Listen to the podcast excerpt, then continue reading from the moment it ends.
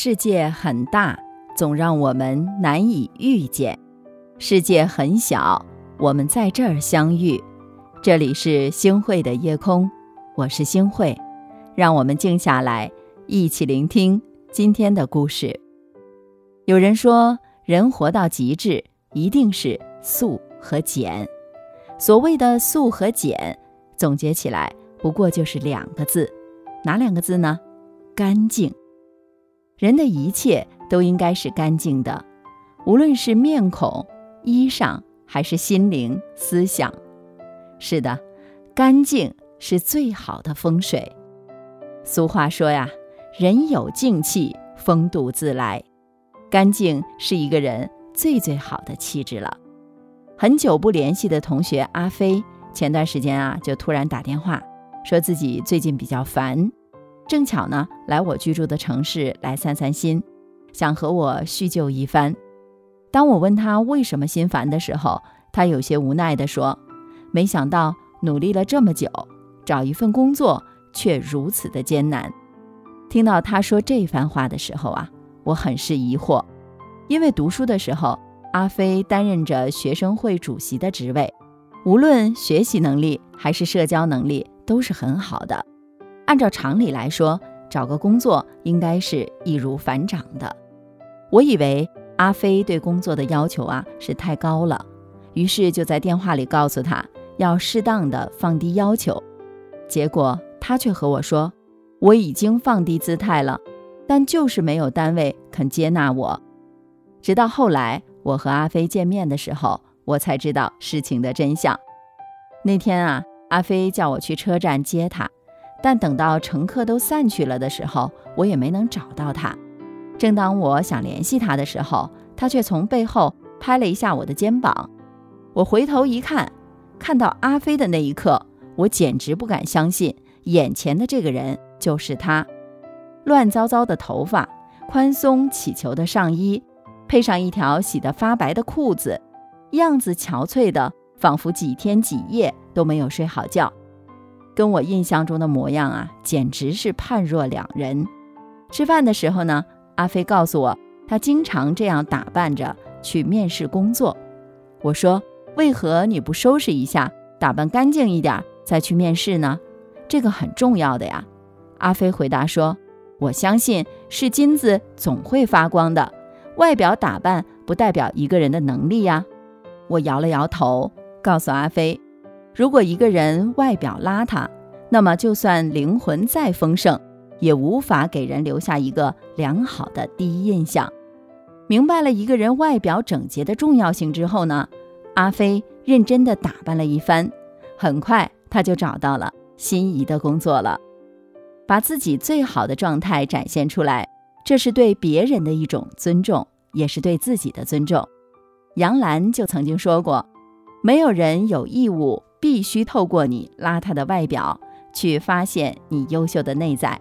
是的，一个外表干净、衣着整洁的人，才能让人愿意靠近你，来和你交往。干净啊，也是一个人最大的福气。有一首诗写过：“仁者乐山山如画，智者乐水水无涯。从从容容一杯酒，平平淡淡一杯茶。”到了一定的年纪，经过了生活的磨砺、岁月的洗礼，才渐渐的明白，拥有一颗干净朴素的心，才能让人舒服自在、坦然的过好每一个当下。从前，在一个河畔边住着一个磨坊主，他是这个国家最快活的人。他从早到晚总是忙忙碌碌的，但每天却像云雀一样欢快地唱着歌。他的好心态也感染了身边的很多人，大家也跟着他一起变得乐观积极了起来。终于啊，这件事儿传到了国王的耳朵里。国王对大臣们说：“我要去找这个磨坊主谈谈，也许他会告诉我怎样才能做到心态平和快乐。”一进磨坊，国王就听到了磨坊主的歌声，他叹了一口气，说道。是什么让你在这个满是灰尘的磨坊里还如此高兴快活呢？我身为国王，每天都忧心忡忡、烦闷苦恼。磨坊主说：“我不知道您为什么忧郁，但我能简单的告诉你我为什么高兴。我自食其力，我爱我的妻儿朋友，他们也爱我。我不亏欠任何人，每天都有收入可以维系家庭。”国王打断了他的话：“不要再说了，我羡慕你，你这顶落满灰尘的帽子比我这顶金冠更值钱。”你的磨坊给你带来的，比我的王国给我带来的还要多呀！如果有更多的人像你这样，这个世界该是多么美好啊！磨坊主笑了笑，其实只需要保持一颗平常心，内心干净安宁，情绪稳定，就能无时无刻感受到真情和幸福了。听过这样的一句话。万里无云的明媚晴空，最是让人心旷神怡；干净澄明的一切，总会让人心生向往。正所谓，心安健康才是福。保持一颗简单朴素、真诚炙热的心，积极面对生活，才能卸下所有的累，感受生活带来的美好和温暖。人这一生。其实没有想象中的那么漫长，在人生路上努力和奋斗之际，守住一份初心，才能真正收获清净。干净的人，外表总能散发出高雅的气质；干净的人，内心总能透露出敞亮、朴素和纯粹。《红楼梦》中说：“治本节来还节去。”人越干净，才会越高贵。干净就是一种境界，也是一种修行。坚守一颗清净之心，做一个朴素简单的人，不困于情，不乱于心，不谈亏欠，不负遇见。数着春去收头的红豆，无人黄昏后，听见寒冷声，秋为谁消瘦？月下唯有我的身影，都该与谁厮守？酒入喉，却解不了愁。芙蓉花又挤满了枝头，奈何蝶难留？漂泊如江水向东流。望断门前隔岸的杨柳，寂寞人不休。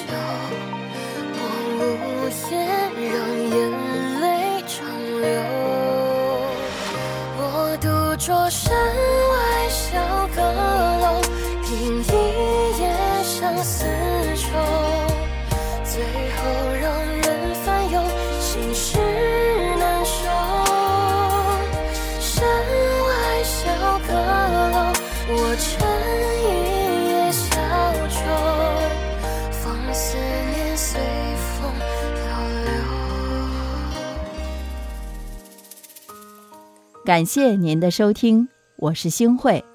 如果您特别喜欢星汇的节目，请您把我们的节目转发出去，让更多的朋友走进我们的夜空。每天晚上，我都会在星汇的夜空里和您说晚安。晚安，好梦。